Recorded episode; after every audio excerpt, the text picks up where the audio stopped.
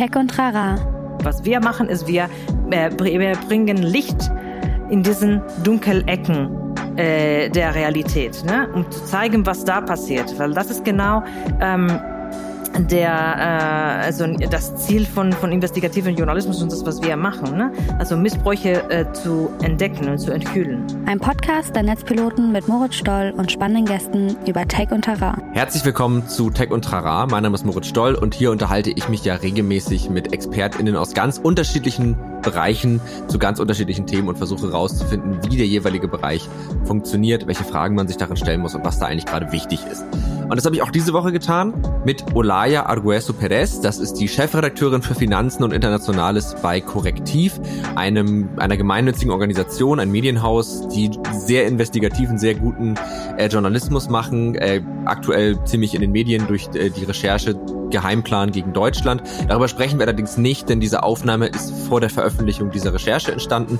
Ich denke aber, dass diese aktuelle Recherche, wo es darum geht, wie sich hochrangige AfD-Politiker und Neonazis irgendwie treffen und so einen Geheimplan besprechen, wie sie Menschen aus Deutschland deportieren wollen, ähm, doch nochmal zeigt, wie wichtig die Arbeit von Korrektiv ist. Olaya selbst zum Beispiel war auch an der Recherche über den Cum-Ex-Skandal äh, beteiligt. Und wir sprechen über die Bedeutung von Journalismus und Lokaljournalismus für die Demokratie. Und darum soll es nämlich gehen, wie wichtig ist es eigentlich, sind eigentlich lokale Publikationen ja für die Demokratie, für den Erhalt der Demokratie und ja, nochmal, ne, wie es aktuell aussieht, ist die ja doch zunehmend irgendwie auch bedroht durch falsche Informationen und einfach auch durch gewisse Interessen. Und umso wichtiger ist dieses Thema und das Projekt, über das wir sprechen, das heißt Korrektiv Lokal und da geht es eben darum, Lokaljournalisten zu vernetzen, ihnen irgendwie Mittel und Recherchen zur Verfügung zu stellen äh, sehr, sehr spannendes Projekt. Hat auch sehr viel Spaß gemacht, mich mit Olaya zu unterhalten. Und wir haben, ähm, glaube ich, ein cooles Gespräch zustande bekommen, in das ich euch jetzt gerne auch entlassen möchte, nachdem ihr euch noch einen kurzen Spot zu deutsche HR-Software angehört habt. Hallo und willkommen bei den Capterra Software Charts für Startups. Ich bin Rosalia Moos, Content-Analystin bei Capterra, einer kostenlosen Online-Plattform, auf der ihr Software-Tools aus verschiedenen Kategorien vergleichen und mehr als eine Million verifizierte Bewertungen lesen könnt. Heute schauen wir uns HR-Software in Deutschland an. HR-Software ermöglicht es Unternehmen, Mitarbeiterdaten zu verwalten, Fehler zu reduzieren und so die Produktivität zu steigern. Wir haben für euch die fünf besten HR-Tools zusammengestellt, basierend auf unseren Nutzerbewertungen. Die top-platzierten in alphabetischer Reihenfolge sind Ingentis Org Manager, das durch Visualisierung von HR-Daten für Transparenz sorgt. Kenyo, das dir bei der Automatisierung von Personalaufgaben hilft. Liebsum, das personalisierte Lernerlebnisse für Mitarbeiter schafft. Personio, das dir bei der Realisierung von Chancen durch optimierte Personalprozesse hilft. Workmotion, das die internationale Einstellung und Einbindung von Mitarbeitern ermöglicht.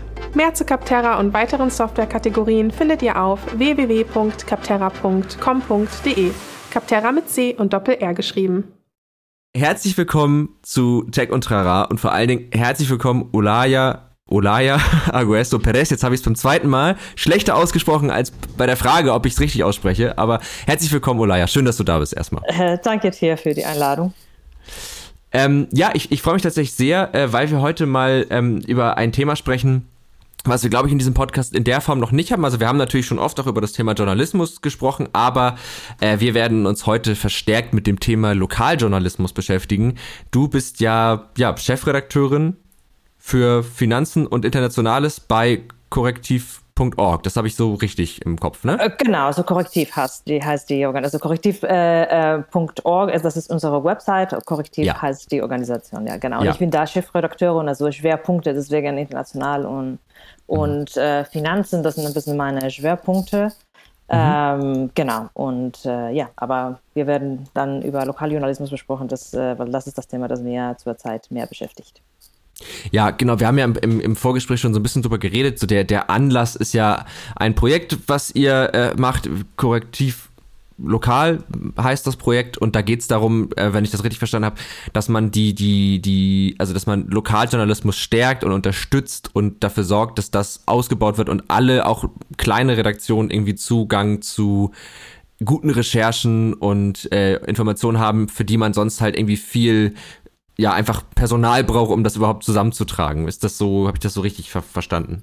Genau, also bei Korrektiv äh, existiert seit 2000 2018 ähm, Korrektiv Lokal und das ist genau wie du sagst so ein Netzwerk von äh, über 1600 sind glaube ich äh, schon jetzt Journalistinnen, mhm. also Lokalmedien-Schaffenden äh, in Deutschland.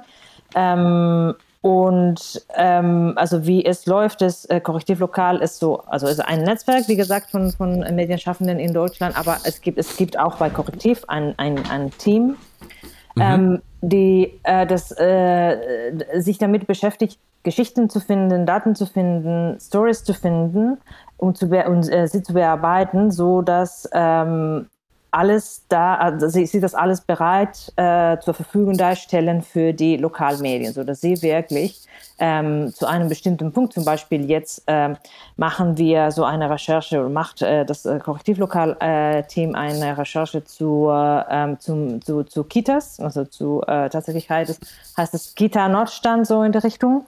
Mhm. Ähm, genau, und dann äh, sammeln wir äh, die Erfahrungen von Eltern und, und ähm, äh, Mitarbeiterinnen äh, bei, bei Kitas und warum alles so äh, schief läuft. Ne? Das ist nur ein mhm. Beispiel. Mhm. Und weil, wie, wie äh, das geht, ist, dass das Team, wie gesagt, kümmert sich äh, um, um, um, die, um das Sammeln von, von äh, von Daten, von, von äh, Aussagen, von, von äh, Hintergrundinformationen und bereiten alles als ein Paket. Ähm, mhm. Und sie stellen das zur Verfügung für Lokalmedien, die da Zeit, äh, einen, einen, einen, einen, bestimmten Zeitraum, so ein paar Wochen oder so, ähm, mhm.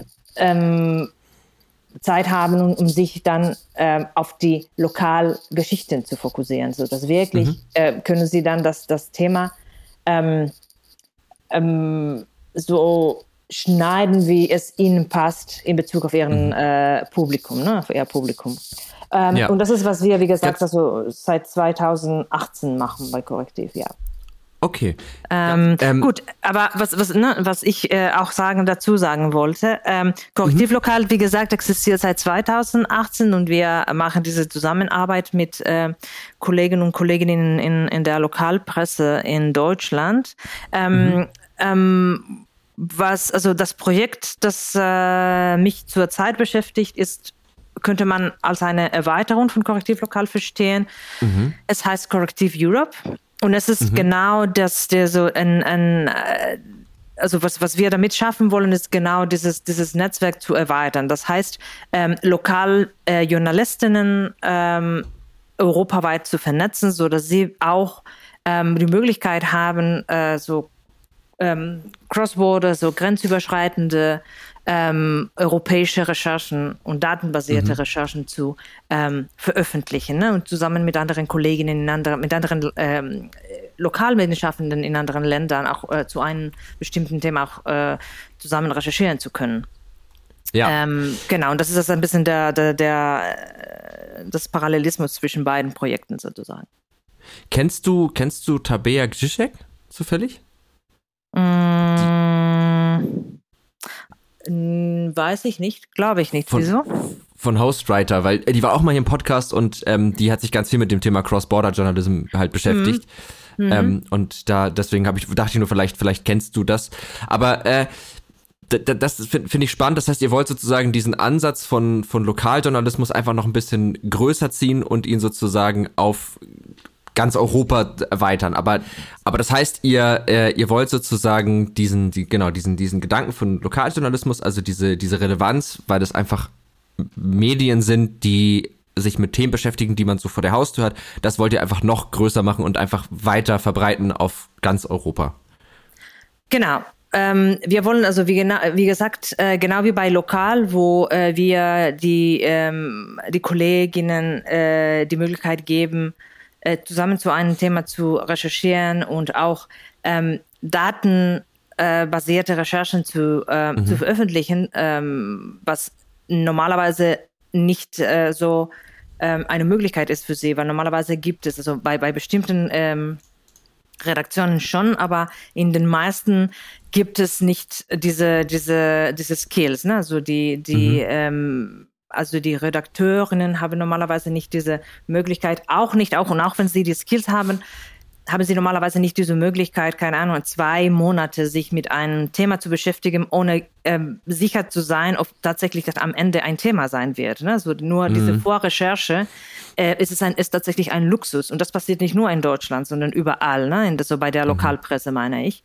Ähm, und deswegen haben wir schon diese Erfahrung in Deutschland gemacht und dann denken wir, okay, das könnten wir sehr gut äh, ähm, na, so in, in, an, an Europa weitertragen.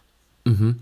Das heißt, eure, euer Dienst, also weil korrekt, Korrektiv versteht sich ja, wenn ich das richtig verstehe, auch als gemeinwohlorientiertes Medienhaus. Mhm, wir sind Und eine gemeinnützige Organisation. Wir finanzieren uns äh, äh, mit äh, Spenden. Genau, und das heißt, der, der Dienst, den ihr sozusagen an der Gesellschaft tut, den, den tut ihr sozusagen nicht direkt an den, an den normalen BürgerInnen, sondern über Umwege, indem ihr sozusagen Journalisten, helft, eine noch bessere Arbeit zu machen. Das, ist das so ein bisschen die Mission, die dahinter steht? Genau, und in, im Fall von Corrective Europe ist die Idee auch, ähm, diese alle diese globale äh, globalen Ereignisse und äh, na, so mhm. globalen äh, Trends ein bisschen ähm, lokal aufzuschlüssen, so dass die Menschen auch verstehen, also zum Beispiel was heißt ähm, ähm, Klimawandel für mich, ne? Oder, mhm. oder, ne, so, oder diese Umweltthemen zum Beispiel, was heißen sie für mich? Oder was heißt Drogenkonsum vor Ort und, und, wie, und, und inwiefern hat das damit zu tun, äh, ähm, dass, dass, dass auch äh, woanders das passiert oder inwiefern ist, äh, ist, ist meine Stadt äh, oder, oder mein, mein Landkreis, also wie steht er in Bezug auf auf, auf diesen, diesen globalen Tendenzen sozusagen. Ne? Mhm. Ne? Was, was, was hat das dann am, am Ende des Tages mit mir zu tun? Weil ich glaube, so ab und zu gibt es diese, diese Verwirrung ein bisschen, wir hören mhm. über diese, wie gesagt, diese globalen Ereignisse und dann sagen wir, okay, aber was hat das direkt mit mir zu tun, mhm. weil das global ist, ne? Was hat das mit mir, keine Ahnung, in Grevenbroich zu tun? Ähm, ja. Und dann, okay, dann, das versuchen wir zu erklären, ne? Oder was hat das mit, äh, keine Ahnung, ähm, also was ist eine, ist eine Region in Ungarn, ne? Was hat das mit, mhm. mit dieser Region zu tun? Was, äh, keine Ahnung, äh, Luftverschmutzung ist das Thema, das wir ähm, zuerst, äh, also wo, wo, wo, zum, äh, wozu wir zuerst recherchiert haben, ähm, also industrielle Luftverschmutzung. Das hat, was hat, ne, also diese, diese globale Tendenz, dass Industrien vielleicht äh, ähm, ja, größer Luftverschmutzer sind, was hat das da, damit mit mir zu tun, ne? Und mit, mit der mhm. Bevölkerung vor Ort? Ähm, mhm. Und auch, in, also weil, weil bei Korrektivlokal, wie gesagt, das, das äh, äh, bezieht sich auf Deutschland nur. Mit Korrektivjurum wollen wir auch diese europäische Perspektive ähm, mhm. äh, schaffen, ne? indem wir vielleicht ähm, ähm, zeigen können, dass die ähm, gleich, also dass, dass die, die Bürgerinnen und Bürger in, in, in Europa die gleichen Probleme haben, vielleicht mit, den, mit, der, mit, der, mit den gleichen Unternehmen, aber sie wissen mhm. nicht voneinander. Ne? Und dann können, mhm. wir, können sie vielleicht nicht euro, europäisch auch agieren. Ne? Mhm. Ähm, Genau, weil für, also du, du hast das gesagt, äh, Korrektiv ist eine gemeinnützige Organisation und für uns, also außerhalb, ne, so Journalismus selbst ist für uns die auch die Verstärkung äh, der Demokratie über äh, Bürgerbeteiligung auch sehr wichtig. Und deswegen wollen wir mhm. den Bürgerinnen und Bürgern auch die Möglichkeit geben, gute Informationen zu haben zu Themen, die, die, die ihnen, äh, die sie betreffen, äh, mhm. so dass sie etwas mit dieser Information machen können. Ne? Äh, weil also ansonsten, wenn sie diese Informationen nicht haben, vielleicht können sie nicht so, äh, wie gesagt, nicht so, nicht so äh, direkt beteiligen und äh, demokratisch engagieren. Ne? Ja, das heißt, okay, ich verstehe. Also es geht eigentlich so ein bisschen darum, den, den Menschen das größere Gefüge, in dem sie leben, noch klarer zu machen. Äh, genau. Wenn man es so ganz, ganz vereinfacht sagt. Also, weil das ist ja, und das ist ja, stimmt, also ich meine, das ist ja, auch ein sehr menschlicher Instinkt, so Dinge, die ich nicht sehen kann, die aber schwer für mich sind, die sehe ich dann auch lieber einfach nicht. Und das, ne, ich glaube, das kennen wir alle und das kann man ja wahrscheinlich auch nachvollziehen, aber ich verstehe, also es geht dann darum zu sagen, wir ermöglichen es den Menschen zu verstehen, warum Dinge, die vielleicht erstmal außerhalb dessen, was für sie wichtig ist, liegen, doch eigentlich für sie wichtig sind und was das dann doch eben mit ihnen zu tun hat. Genau, und, und ein bisschen auch diese, diese Hilflosigkeit zu vermeiden, mhm. in dem, wie man, also wie, wie gesagt, ne, also wir sehen äh, mehrere Sachen, die mindestens, äh, also, äh, zum, also zum ersten ein bisschen so aussehen, als ob man tatsächlich äh, nichts dagegen machen könnte, ne? also weil sie mhm. genau, also diese global sind, ne? also weltweit sind oder europäisch mhm. sind und sagt man, okay, was kann ich dagegen tun? Ne? Ähm, mhm. Aber wenn wir diese Phänomene, ähm, wie gesagt, lokal aufschlüssen, dann geben mir den, die, also die, die Menschen so die Möglichkeit, etwas dagegen zu tun, indem wir das sozusagen übersetzen, also oder die Folgen von, von solchen äh, äh, Phänomenen auch übersetzen und dann versteht man, also was man tatsächlich vor Ort machen kann. Und dann sind wir, also sind wir davon überzeugt, dass vielleicht dann wir helfen können, diese Hilflosigkeit ähm, mhm. wegzumachen. Teilweise mindestens.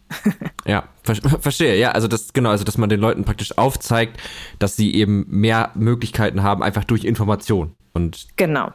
Ja, okay.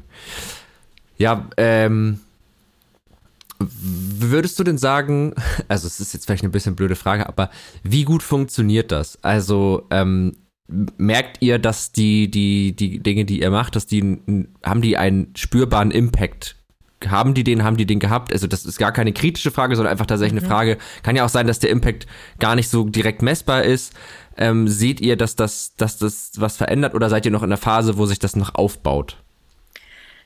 Naja, also ich bin seit 2019 da, ne? Aber mhm. ähm, zum Beispiel, wo wir wirklich Impact gehabt haben. Also wir haben ähm, als Schwerpunkt ähm, die Finanzen der AfD auch gehabt, ne? Mhm. Ähm, in, also besonders in der, in der Vergangenheit. Ähm, mhm. Und äh, da haben wir, also da hat äh, die Staatsanwaltschaft auch äh, dazu recherchiert, äh, anlässlich, mhm. was wir recherchiert haben, also was wir gezeigt haben mit unseren Recherchen. Das, das ist zum Beispiel ein, ein Fall. Ne? Ähm, aber naja, ähm, das ist äh, immer eine Frage, ne? so mit, mit, äh, mit Journalismus allgemein. Ne? Also inwiefern mhm. mess, mess kann man Impact messen? Ne? Also wir mhm. sind nicht, also ja, es ist äh, implizit sei, äh, äh, Teil unserer unserer Arbeit, ne? also, oder, oder es ist irgendwie so die Bottomline von für äh, unsere Arbeit. Aber wir sind nicht Aktivistinnen auch nicht, ne? Also mhm. das ist das, das, das, das äh, also wir haben nicht als Ziel ne? Also was, was, ne, also was, was, also Ziele, die ähm, Genau, also die in diesem, in diesem Sinne messbar sind. Ne? So, aber okay, was, verstehe, was, was, ja. wir, was wir merken zum Beispiel ist, ist wie, ähm, als wir zum Beispiel ähm, zu ähm, Frauenhäusern in Deutschland recherchiert haben. Ne? Wir mhm. wurden mhm. tatsächlich äh, diese Woche äh, also, äh, äh äh, ausgezeichnet ähm, ja. zu, diesen, zu diesem Thema, zu dieser Recherche. Ähm, ja. Also da haben wir, also das, das haben wir gespürt, also wie wichtig das Thema war, ne? also für die mhm. Frauen. Und dann ist so, dann kann man sagen, okay, Impact wäre vielleicht gewesen, wenn ja es mehr Geld für diese Frauenhäuser da gewesen wäre. Aber das mhm. können, das, das, das machen wir, das machen wir nicht. Das macht die Politik. Also was wir zeigen, ist, wie schwer die, äh, ne, wie schlimm äh, die Lage ist für diese Frauenhäuser, äh, Frauen, äh, Frauenhäuser, die immer ständig belegt sind sind ne? und mhm. wo es wirklich sehr schwer ist, an einen Platz zu kriegen. Ähm, mhm. Wenn man, also wenn, wenn, wenn die Frauen die, die äh, das eigene Haus äh, fliehen müssen, normalerweise auch mit kleinen Kindern. Äh, genauso ja. bei, ähm, ähm, bei unserer Recherche mit, also über die, die, äh, die Schwierigkeiten äh, für ähm, Menschen, die äh, eine Schwangerschaft, als, als Schwangerschaft äh, auf, Ausbrüche, ach, wie sagt man das? Abbruch. Also Schwangerschaftsabbruch. ja, Schwangerschaftsabbrüche ja. auch durchführen also, ne, äh, mhm. ähm, wollten. Also wie schwierig, also wie, wie, wie schlecht zum Beispiel ähm, ähm, die Nachsorge ist und inwiefern sie auch wirklich im Stich gelassen werden, die Frauen. Ne? Mhm. Ähm, und das, okay, ähm, das hat vielleicht ne, so nichts geändert in, in, in, also im Sinne, okay, die Politik hat dann mit dieser Information nichts gemacht. Aber wir haben das gezeigt, wie es schwierig ist und wir haben also mit, mit, mit, ähm, ähm, mit Menschen äh, gesprochen, die, ähm, die, ähm, die, die, die betroffen sind ne, von dieser Situation. Wir haben auch die Zahlen mhm. gezeigt, also wie es schwer ist für eine Frau, ähm, zum Beispiel in Bayern auf eine, auf eine Klinik äh, Zugriff zu, äh, zu bekommen. Und also mhm. vielleicht muss sie äh, 100 Kilometer fahren, ne? äh, um, um, um eine Praxis zu, zu finden. Ne? Und, und, und wie gesagt, also und die, und die, die, die Erfahrungen, die diese Frauen gemacht haben, ähm, mindestens, wie gesagt, zeigen wir, was, also wie die Lage, wie schwer die Lage ist. Ja. Ne? Ähm, ja. Aber wir sind nicht die Politiker, die die Entscheidungen treffen, ob, ob diese, ähm, zum Beispiel diese Frauenhäuser mehr Geld bekommen. Okay, das heißt, man könnte sagen sozusagen, der Erfolg in dem, was ihr tut, der definiert sich darüber, dass ihr die, die, die, die Dinge darstellt, dass ihr die Dinge, also dass ihr korrekte Informationen bereitstellt und dass das wiederum kann dann genutzt werden, um vielleicht, also weil es ist, ich finde das manchmal schwer, so Journalismus von Aktivismus irgendwie abzugrenzen und genau, also insbesondere dann, wenn es auch so ein bisschen in diese gemeinnützige Richtung geht und ähm, da ist es aber ja dann, also weil die zum Beispiel die Recherche zu, zu Schwangerschaftsabbrüchen, mhm. wenn ihr oder wenn jetzt so eine so eine Recherche irgendwie, also ne, ich denke mal, ihr, ihr besprecht ja und ihr überlegt ja, welche Themen wollen wir irgendwie machen, womit wollen wir uns beschäftigen und ich könnte mir vorstellen, dass wenn jetzt eine Recherche gemacht wird zum Thema Schwangerschaftsabbrüche beispielsweise und zu den Schwierigkeiten damit, dass da ja schon irgendwie so eine, hast du ja auch gerade gesagt, so eine implizite Intention hinter ist. Wir, hätten gern, dass sich das irgendwie vielleicht zum Vorteil von Frauen irgendwie verbessert. Ähm, und trotzdem ist es, also ja, nee, das ist, ich weiß gar nicht, ob ich da eine Frage habe. Ich, ich habe nur gerade überlegt, wie kann man sozusagen, kann man Aktivismus von Journalismus trennen, weil in so einem Fall ist doch fast schon das reine auf etwas aufmerksam machen auch schon ein bisschen Teil des Aktivismus und das ist ja auch gut. Also ich finde das, ich finde das sehr gut und ich finde, ähm, das sollte auch passieren. Oder also kann man das trennen? Sollte man das trennen oder ist es gut, dass es vermischt ist? Nee, also bei uns ist es überhaupt nicht äh, vermischt. Ne? Also wir mhm. machen Journalismus, nicht Aktivismus. Also wie gesagt, mhm. also wir zeigen, wie die, wie die Lage ist. Mhm. Also wir, wir, zeigen, wie die Lage ist, aber wir haben kein Ziel, dass es so ein Gesetz ähm, geändert äh, sein okay. muss. Ne? Also das macht Aktivismus. Was wir machen, ist, wir zeigen, wie schwer es ist, für eine Hälfte der deutschen Bevölkerung ähm, mhm. ihre Rechte zu bekommen, weil ne, ähm, mhm.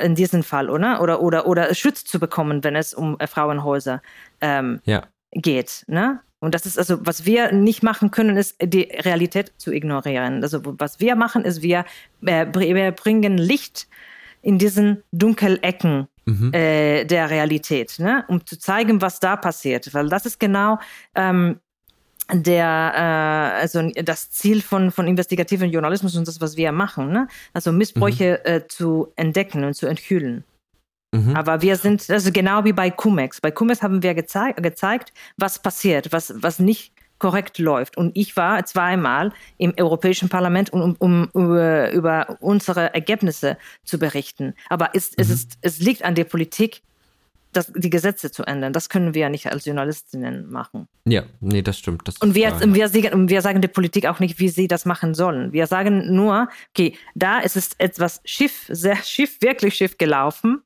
mhm. und dann sind die Gelder weg. Mhm. Aber also wie man das korrigiert, das muss die Politik machen, nicht wir. Ja, verstehe. Das heißt, ihr sagt, ey, es gibt hier ein Problem oder es, es gibt hier für einen Teil der Bevölkerung ein Problem, es gibt hier für alle ein Problem, je nach mhm. Art des Problems. Mhm. Und ihr macht das so laut sozusagen und dann dann wartet, also dann, nee, dann wartet ihr nicht, aber dann obliegt es der, den, der anderen Hälfte sozusagen, in dem Fall der Politik, mit diesen Informationen irgendwas anzufangen. Oder ja vielleicht auch Aktivisten. Also ich meine, gerade genau. wenn man genau. jetzt so Richtung so Falschinformationen, da habt ihr ja auch irgendwie eine Verbandlung mit, ähm, sich dem Thema zu stellen, wenn man damit äh, konfrontiert ist, so AfD ist ein gutes Beispiel, ne? Die, die erzählen ja auch ganz viel, also viel, eigentlich, ich würde fast behaupten, aber das ist meine nicht recherchierte Meinung, hauptsächlich scheiße. Und ähm, aber viele glauben das ja und die einzige Möglichkeit, da ja gegen anzukommen, ist ja eigentlich nur mit korrekten Informationen. Und irgendwie Menschen glaubhaft zu machen, hier, guck mal, das hm. stimmt gar nicht, was die sagen. Ähm, genau, das macht auch unser, unser, unser, also unsere Kolleginnen des äh, Fact-Checking-Teams äh, bei genau. Korrektiv machen genauso. Sie machen keinen Aktivismus. Also sie, sie checken die Informationen und sagen, nee, das ist falsch oder schon, es stimmt das, was sie sagen. Ähm, genau, aber das ist kein, also aber wir, wir, wir nur, wir stehen, also stellen, wie gesagt, ne, also wir stellen diese Information zur Verfügung für die, mhm. ähm, für die äh, Bürgerinnen und Bürger, so dass sie dann Entscheidungen treffen können mit dieser ja. guten, recherchierten Information. Aber ja. die Entscheidungen müssen, wie gesagt, also entweder die Bürgerinnen oder die Politik treffen, nicht wir. Wir zeigen ja. nur, was äh, da läuft. Ne? Und in, in, im, ähm, im, im Fall von, von Faktencheck, dann zeigen sie, ob eine Behauptung stimmt oder nicht. Ja. Ähm, aber alles weitere müssen also die Bürgerinnen und Bürger selbst entscheiden oder die Politik. Ja. Oder, also, oder, oder, oder, also deswegen ist es auch die, die Verstärkung der Demokratie für uns wichtig, weil wir geben, also wir, wir veröffentlichen diese Informationen und dann können auch die Bürgerinnen und Bürger etwas damit anfangen und vielleicht die Politik auch, ähm, äh, die Politik auch fragen, okay, ne, wisst ihr davon?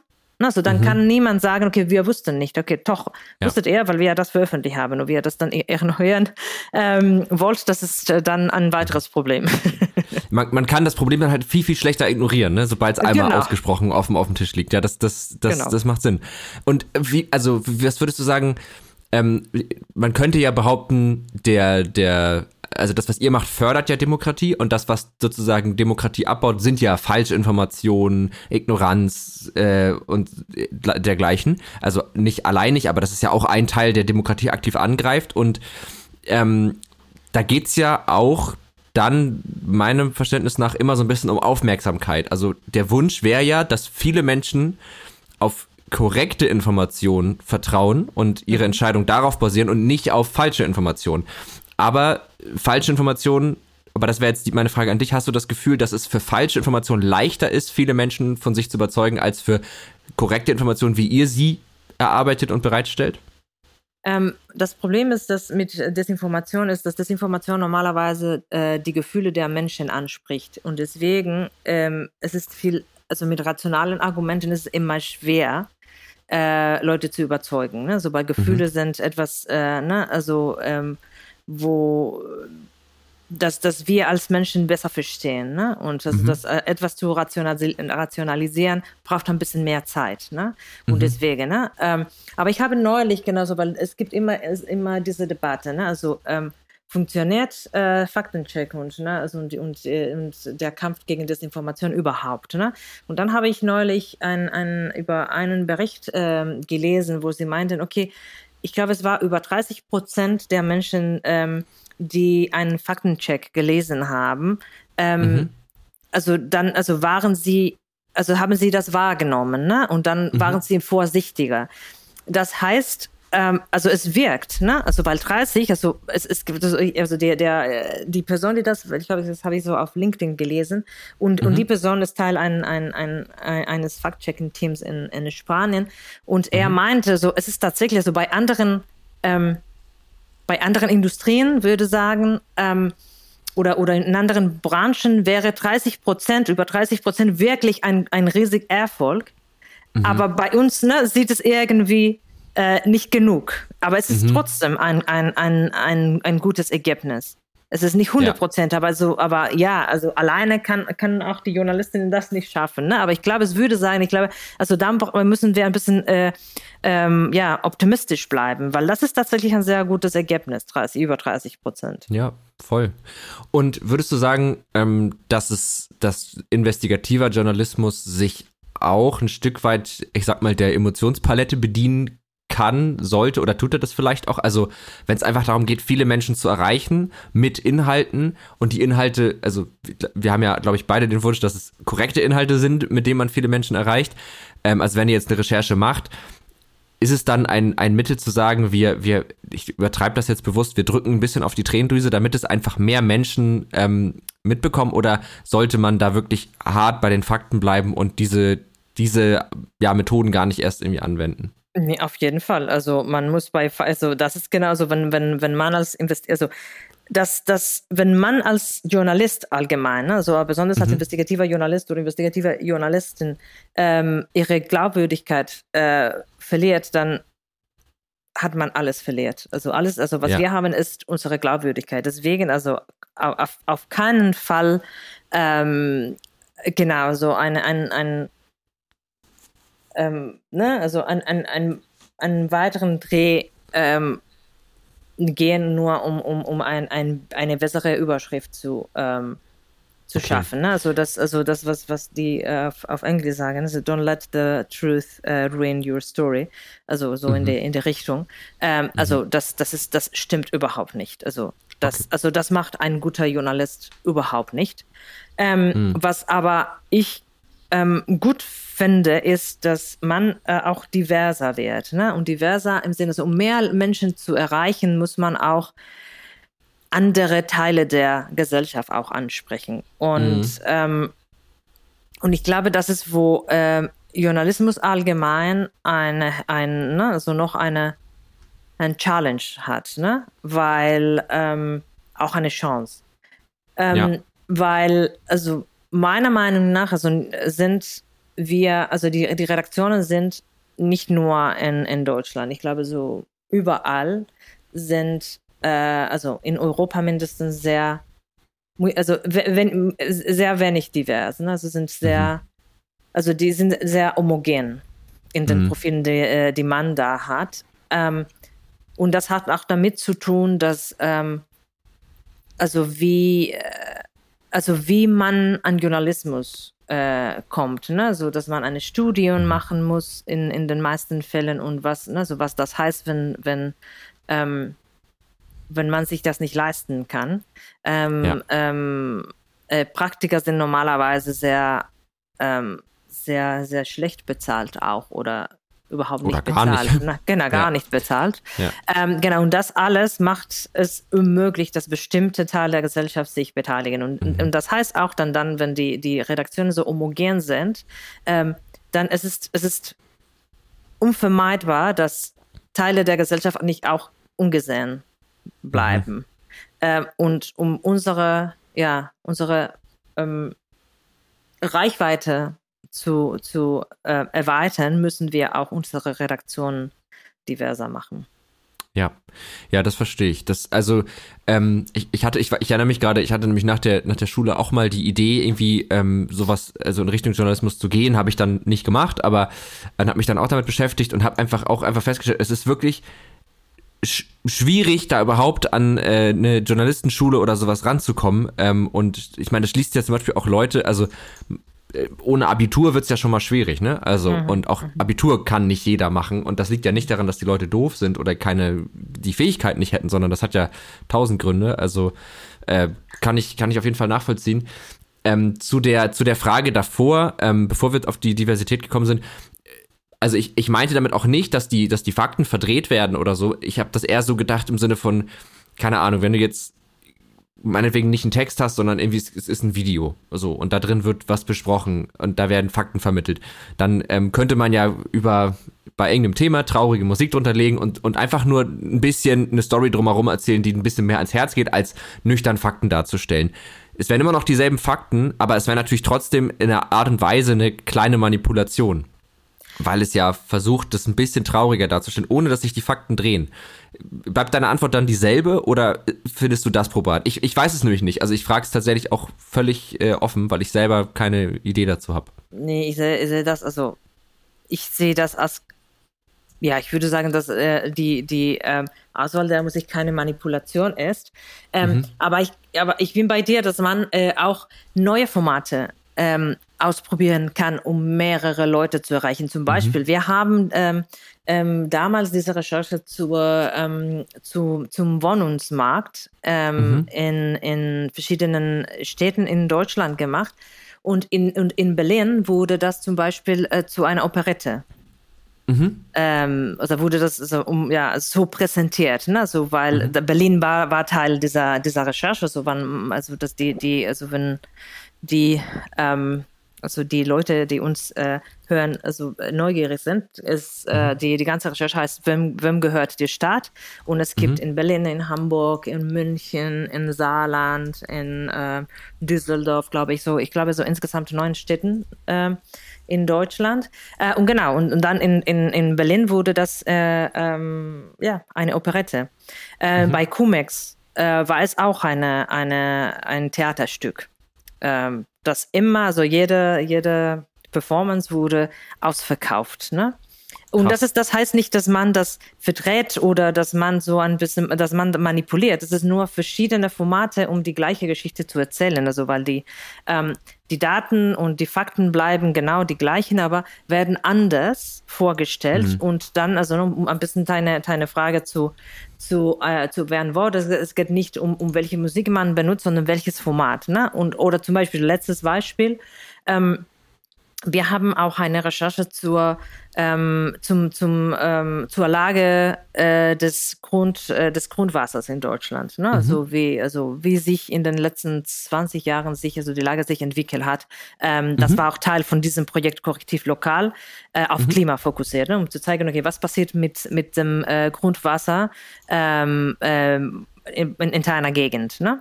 Und in Darmstadt ähm, Darmstadt, ja genau, das war in Darmstadt, so es gibt diesen, diesen Wald. Ähm, und dann haben wir zusammen mit den, auch mit den, äh, mit der, mit dem Radiosender vor Ort, ähm, haben wir so einen Spaziergang organisiert. Und dann mhm. haben wir diese Recherche vor Ort in diesem Wald, also in, in, in diesen, also während, also während dieses Spaziergangs durch den Wald anders erzählt. Ne? Mhm. Ne? Als nur mit einem Text oder mit einem Video oder was auch immer. Ne? Und diese Formate, wo man die Menschen physisch erreicht, weil man muss nicht ja. vor einem Bildschirm sein, sondern wirklich vor Ort, ne? wo es irgendwie eine Interaktion gibt, auch wenn es zum Beispiel im Theater vielleicht nicht so, so direkt ist, aber trotzdem, es gibt eine gewisse Interaktion. Ja. Das, dadurch erreicht man mehr Menschen. Es braucht aber mehr ähm, Arbeit und mehr und ne, also mhm. mehr Kapazitäten auch, weil ähm, ja, die, die ähm, so ein, ein, ein Theaterstück erreicht jedes Mal nur ein, ein, eine bestimmte Anzahl von Menschen. Ne? Und das sind ja. mehr und das, und das braucht viel mehr Aufwand als nur ein, ein Text oder ein Video äh, im, im Internet äh, zu veröffentlichen. Ja. Aber deswegen ist es so wichtig, dass man korrektiv spendet. Weil, ja, äh, ja genau, wir sind spendenfinanziert, wir sind so jetzt im, in äh, ne, so Adventszeit. Äh, genau, und das kostet alles äh, viel Aufwand und äh, Geld und deswegen, also alle Spenden sind äh, auch willkommen.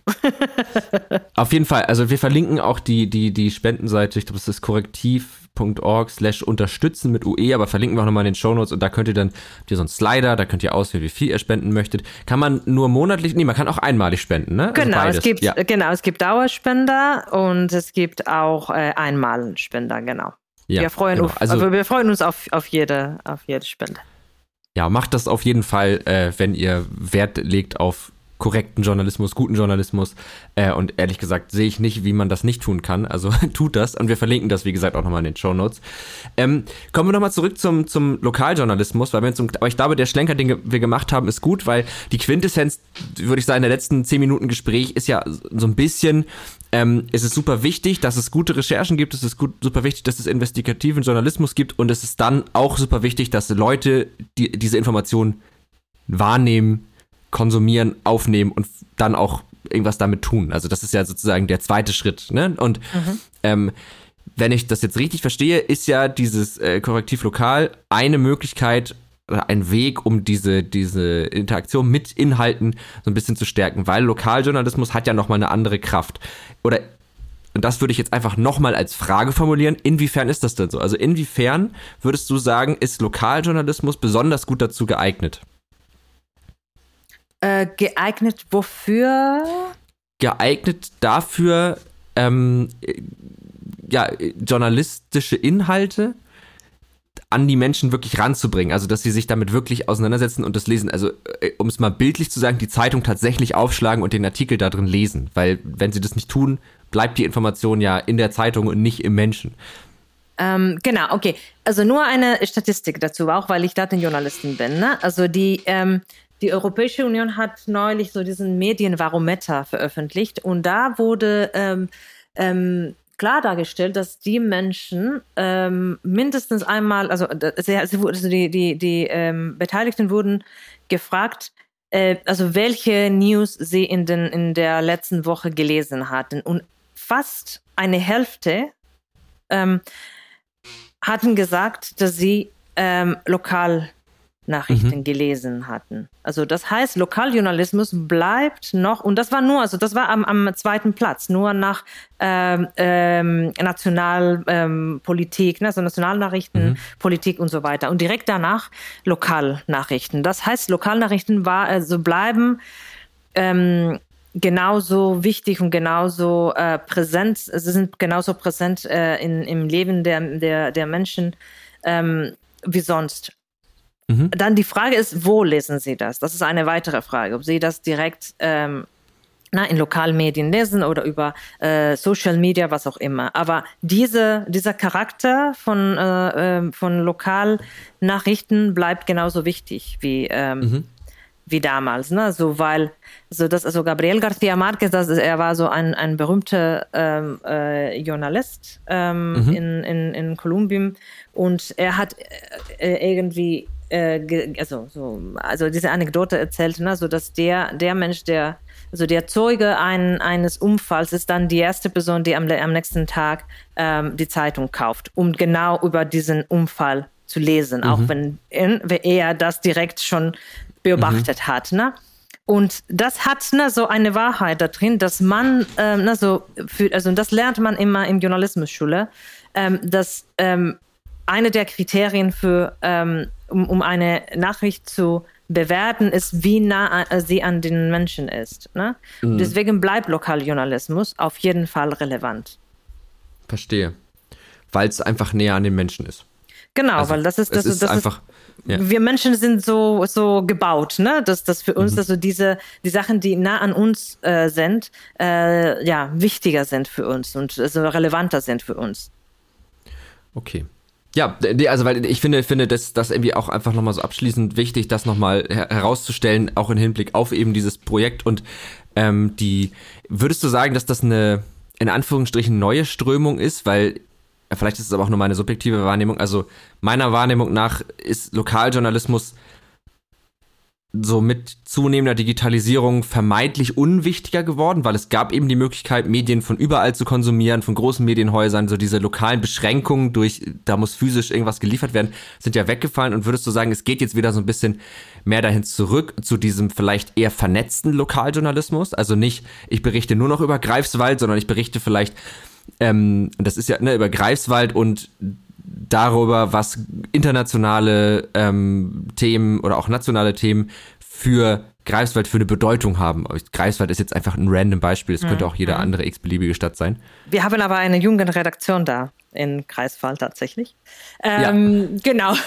ähm, genau, ähm, also was, was ich denke ist, und das ist ein, ein, ein, ein, auch eine Tendenz mindestens in Europa, ich glaube auch in, äh, äh in anderen in anderen Teilen der Welt auch genauso. Ne? Also das Lokaljournalismus wurde ähm, in den letzten Jahren ähm, vernach, sagt man vernachlässigt, sagt man auf Deutsch, ne? Ähm, also ein bisschen mhm, vergessen, ne? Also, genau, ein bisschen vergessen und man hat immer gedacht, okay, Lokaljournalismus ist nicht mehr relevant. Aber jetzt langsam ähm, kommen neue Initiativen und Korrektiv Lokal und Korrektiv Europe sind Teil davon, ähm, mhm. die bemerkt haben, Lokaljournalismus ist tatsächlich sehr wichtig und besonders für diese für dieses Demokratieaspekt. Mhm. Ähm, weil wenn es nicht keinen Lokaljournalismus gibt, dann werden die Sachen vor Ort nicht berichtet. Also die Menschen fühlen sich dann irgendwie vergessen und nicht gesehen. Und dann, also mhm. also wenn sie nicht gesehen werden, was sollten, warum sollten sie sich engagieren überhaupt? Ne? Und ja. diese Wichtigkeit von Lokaljournalismus wird wieder langsam äh, wieder anerkannt. Und ich glaube, okay. das ist das ist sehr wichtig. Und das ist deswegen bin ich optimistisch. Also das Fazit wäre noch mehr Lokaljournalismus. Auf jeden Fall. Okay. Ja, finde ich, finde ich aber auch, also tatsächlich äh, überzeugt mich. Also finde ich sehr nachvollziehbar, warum das wichtig ist. Und gerade dieser Punkt mit dem sich vergessen fühlen und so, weil das ist in meiner Wahrnehmung, wenn, wenn Leute sich so ein bisschen aus der, ich sag mal, aus der Demokratie verabschieden, das kennt man ja vielleicht auch so im, im Umfeld, ob es jetzt irgendwie beruflich, privat ist, wie auch immer, dass es so ein, zwei gibt, die dann so auf einmal so, ne, irgendwie, wo man so denkt, hm, du, du gehst uns gerade so ein bisschen verloren. Also so, das ging mhm. so mit Corona-Leugner, finde ich, da ging das so ein bisschen los und so. Und ähm, dass da die, äh, das oft das Gefühl wirklich so einfach irgendwie sich vergessen fühlen und nicht mehr nicht mehr gesehen fühlen und sich auch in den aktuellen Entwicklungen irgendwie als ich ich finde hier ja eh nicht statt, also nehme ich mich jetzt hier raus und wenn das entgegenwirkt und es macht ja Sinn, dass das das tut, dann ist das doch eine gute Sache.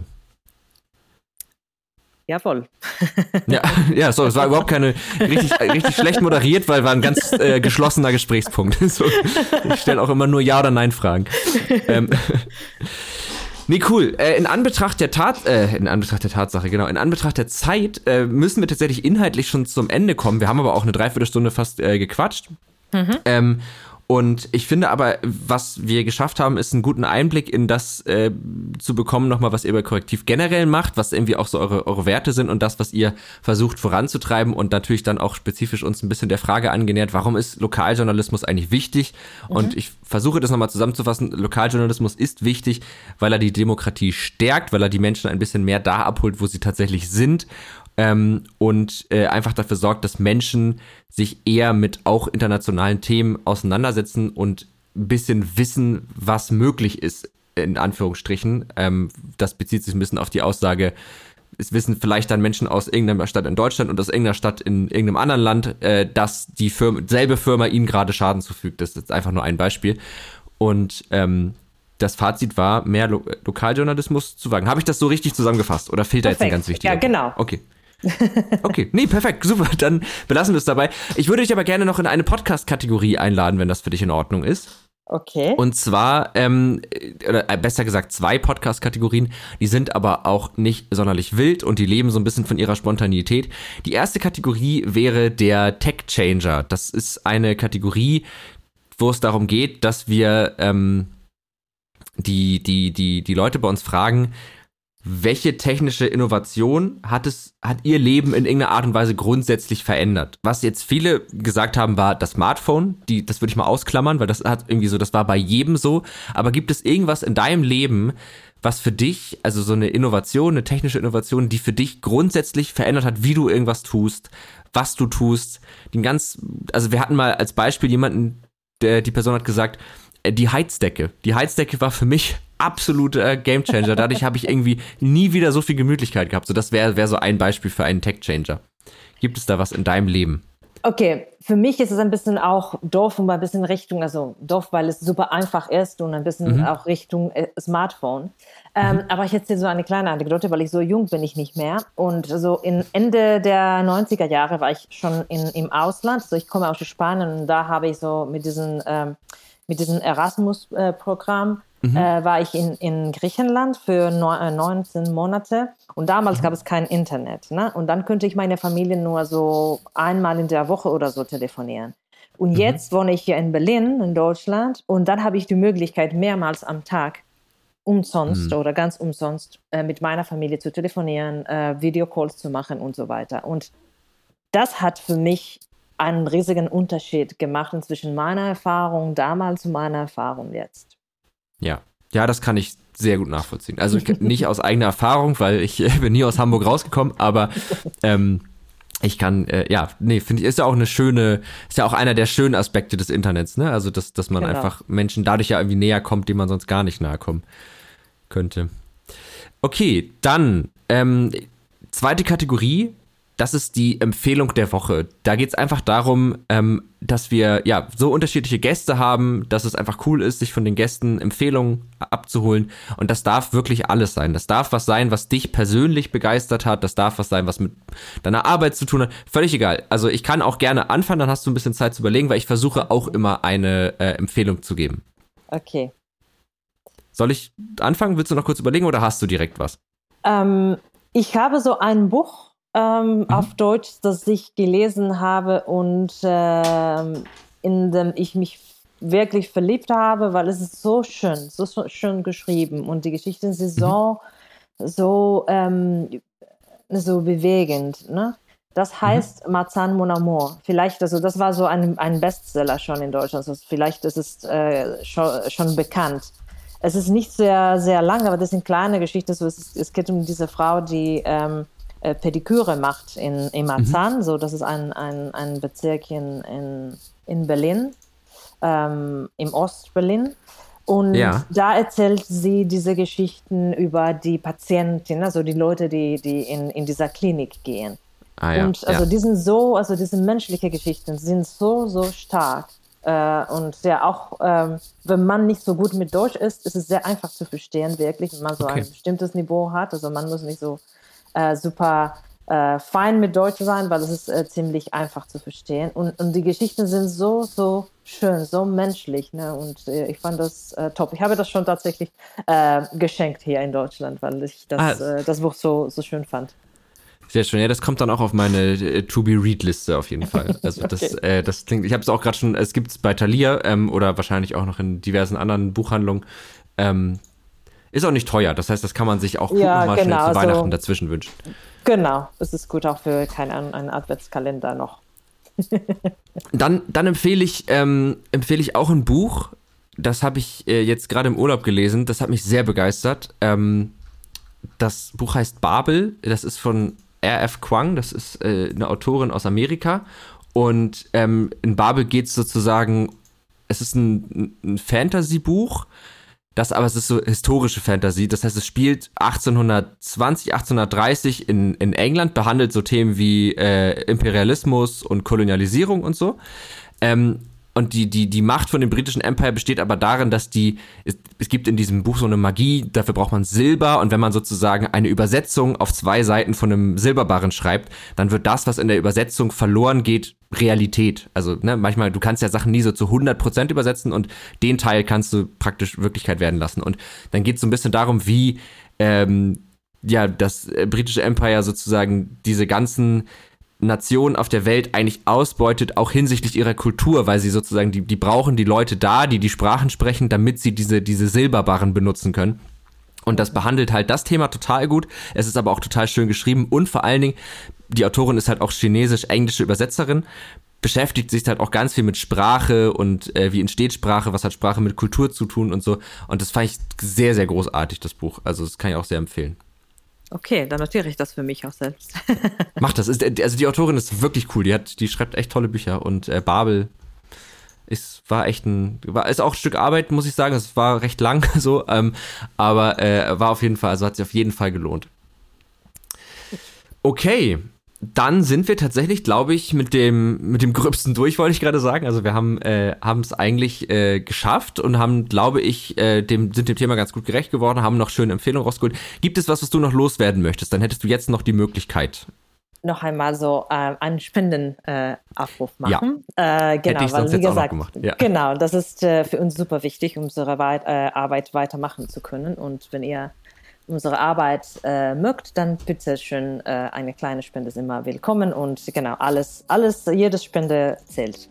Ja, Genau, ich wiederhole es auch nochmal. Spendet auf jeden Fall äh, korrektiv.org slash unterstützen, aber das Ü ist ein UE. Äh, findet ihr aber auch, wie gesagt, nochmal in den Shownotes. Macht das, ihr könnt wirklich, ich glaube, Minimum sind 5 Euro, das äh, hat man vielleicht nochmal so übrig und es ist, es, es stützt die Demokratie und es ist, macht es auf jeden Fall. Auch an euch natürlich vielen Dank fürs Zuhören. Ihr wisst ja, äh, uns unterstützt ihr am besten, indem ihr uns einfach folgt, abonniert und uns eine Bewertung da lasst. Das hilft uns am aller, allermeisten. Und dann wünsche ich euch jetzt allen, dir und allen anderen eine schöne Restwoche und bis dann.